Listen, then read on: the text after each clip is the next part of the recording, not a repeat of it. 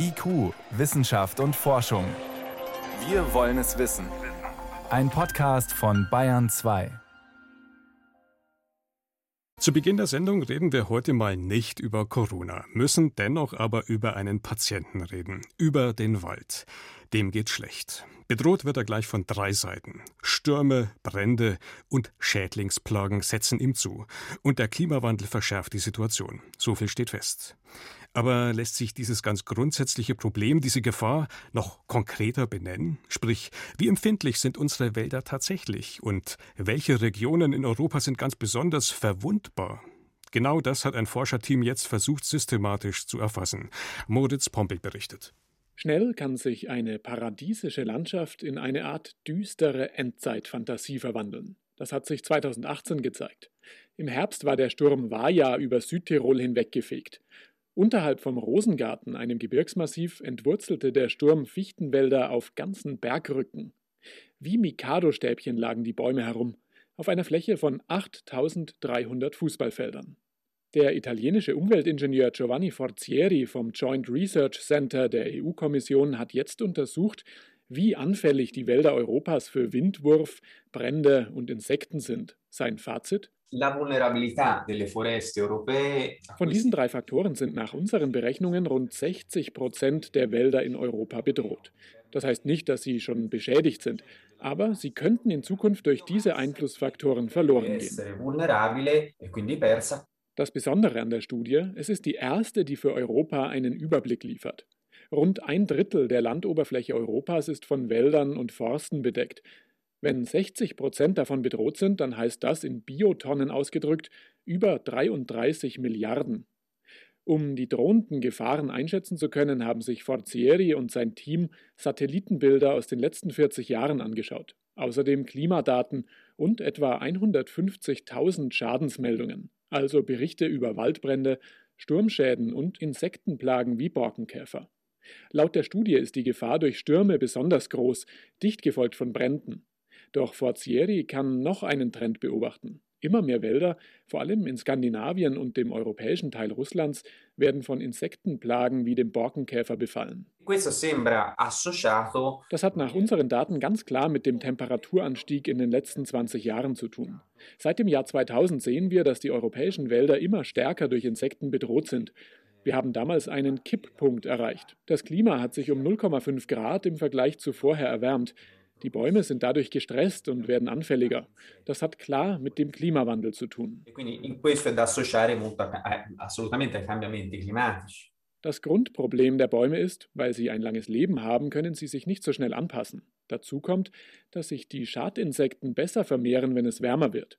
Für die Bäume eine doppelte Bedrohung. In Deutschland zeigt sich, dass es dem Wald vor allem in trockenen Regionen schlecht geht.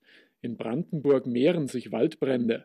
Die Kiefer mit ihren tiefen Wurzeln findet selbst weit in der Erde kein Wasser mehr, wenn der Regen ausbleibt. In Bayern leiden vor allem die Wälder in Franken unter der Trockenheit. Dazu kommen Sturmschäden vor allem in den Alpen. Waldspezialist Henrik Hartmann vom Max-Planck-Institut für Biogeochemie ist Co-Autor der Studie. Ihm bereitet Sorgen, dass es zusätzlich viele kleine Schäden gibt, die in der italienischen Studie gar nicht erfasst waren. Es gibt darüber hinaus diese diffuse Mortalität, die wir jetzt teilweise in den Wäldern auch sehen, dass hier und da ein Baum einfach aufgibt, weil für ihn die Bedingungen einfach zu harsch werden. Das ist in der Studie nicht mit eingeschlossen und im Moment ist die Datengrundlage dafür auch sehr, sehr dünn. Nicht nur die Fichte macht schlapp, sondern auch die Buche, von der man lange geglaubt hat, dass sie gut gerüstet sei gegen den Klimawandel. Auch der Ahorn sieht nicht gut aus und die Esche hat Krankheiten entwickelt. Mischwälder stehen zwar grundsätzlich besser da als Monokulturen, aber auch sie sind betroffen. Deshalb ist die Frage, wie der Mensch dem Wald am besten helfen kann. Grundsätzlich sagt die Umweltwissenschaftlerin Anja Rammig von der TU München, sei aber jede Anstrengung umsonst, wenn es nicht gelingt, den Klimawandel zu bremsen, sprich die CO2-Emissionen runterzufahren. Nur so kann man den Klimawandel erstmal mindern und dann äh, haben wir vielleicht eine Chance, dass wir eben da auch mit unseren Wäldern weiter zurechtkommen. Also wenn es einfach nicht mehr regnet und im Sommer 50 Grad hat, dann wächst da nichts mehr. Also Europas Wälder sind krank und der Klimawandel könnte dafür sorgen, dass das Fieber weiter steigt. Was das nun für den deutschen und speziell für die bayerischen Wälder bedeutet, dazu wurden heute gleich zwei Berichte vorgestellt. Zum einen der deutsche Waldzustandsbericht, Den hat Bundeslandwirtschaftsministerin Julia Klöckner in Berlin präsentiert. Und dann gab es noch den Klimareport für Bayern. Den hat Bayerns Umweltminister Thorsten Glauber vorgestellt. Meine Kollegin Miriam Stumpfe hat sich beides für uns angesehen. Miriam, Julia Klöckner hat das ja auch auf ihrer PK nochmal betont. Wir haben sowas wie ein Fieberthermometer für den Wald. Die Baumkronen. Wie dicht sind die belaubt oder benadelt ist die Messgröße. Und da hat der Waldzustandsbericht tatsächlich sehr ernüchternde Zahlen. Es ist der schlechteste Zustand seitdem das überhaupt gemacht wird, seit den 80er Jahren. Und wenn man da hinschaut, welche Bäume sind überhaupt noch voll belaubt, also gesund, das sind nur ein Fünftel der Bäume in deutschen Wäldern. Das ist alle, verdammt wenig. Ja, alle anderen sind mehr oder weniger stark ausgedünnt. Vor allem den Fichten geht es schlecht. Fast die Hälfte hat deutliche Schäden. Auch den Buchen geht es nicht toll. Nur die Eichen, denen geht es ganz gut. Die stehen sogar im Durchschnitt etwas besser da als im letzten Bericht. Das ist jetzt der Blick auf Gesamtdeutschland. Lass uns doch mal das Ganze fokussieren auf Bayern. Wie sieht es da aus? tatsächlich stark betroffen als Bundesland, zusammen zum Beispiel auch mit Baden-Württemberg, Hessen, Thüringen. Es liegt auch an der Art der Wälder. Wir haben hier viele Fichtenmonokulturen immer noch. Das ist ein Faktor. Und wenn man den Klimareport Bayern anschaut, da gibt es ein Kapitel auch über die Wälder. Da ist sehr schön zu sehen, wie der Klimawandel und auch Folgen des Klimawandels ineinander greifen und dem Waldschaden in Bayern. Hm. Woran kann man denn das ganz konkret festmachen? Also wir fangen an mal bei Hitzetagen, Dürreperioden. Die sind mehr geworden in den letzten Jahrzehnten, auch in Bayern. Und wir hatten vor allem in den letzten Jahren 2015, 2018, 2019 deutliche trockene Sommer, Dürrejahre, das hat die Bäume unter Stress gesetzt.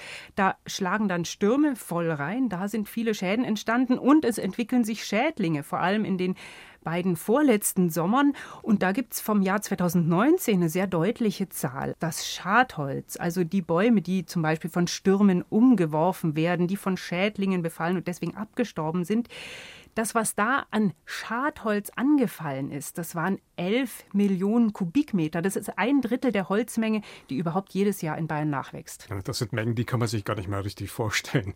Jetzt ist bei den Schädlingen im Ranking ein Kandidat ganz oben. Das ist der Borkenkäfer. Der ist ganz besonders häufig beklagt worden wichtiger Faktor, vor allem auch in den letzten Sommern.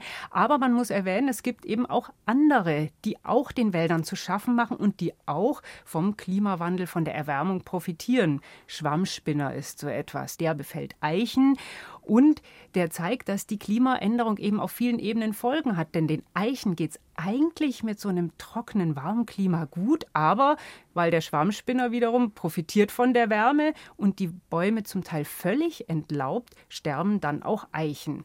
Also die Bäume in den Wäldern, die werden von vielen Seiten in die Zange genommen und das ist wichtig zu sehen, denn die Wälder sind bisher ja noch eine sogenannte Kohlenstoffsenke. Das heißt, sie nehmen mehr CO2 auf, als sie produzieren. Und diese Bilanz, aber die kann sich umkehren, wenn zu häufig Stürme, Brände, Schädlinge dem Wald zusetzen. Hm. Also, dann sind wir jetzt in der Abteilung, was kann man tun? Brauchen wir eventuell eben andere Bäume, hitzeresistentere Bäume? Müssen wir unsere Wälder umbauen? Selbstverständlich und es passiert ja auch schon. Von der Fichte zum Beispiel verabschiedet man sich zusehends. Man will mehr Mischwälder, denn da können sich dann auch Schädlinge nicht so rasant ausbreiten. Allerdings, das ist ein wahnsinnig langsamer Prozess. Ob allein der Waldumbau unsere Wälder noch retten kann, das steht in den Sternen. Haben wir am Ende vielleicht schon viel zu viel Zeit verschlafen und gar keine Chance mehr, da überhaupt richtig einzugreifen? Keine Chance, will ich nie sagen. Natürlich, es ist viel Zeit vergangen, genauso wie beim Klimaschutz. Und am Ende ist ja auch nur der Klimaschutz das, was auf Dauer wirklich hilft. Ohne den werden wir die Wälder so nicht halten können. Wichtig ist, glaube ich, zu sehen, der Wald ist ein Mitspieler beim Klimaschutz, der ist nicht unser Retter. Wenn wir es zu sehr ausreizen, dann hilft er uns auch nicht mehr, das CO2 aus der Luft zu holen. Ja, das klingt für mich nach einem Retter, den wir retten müssen. Anmerkungen zur Diagnose Der Wald ist krank waren das von meiner Kollegin Miriam Stumpfe, inklusive Rezepte, die wir ganz dringend umsetzen müssen. Miriam, vielen Dank. Gerne.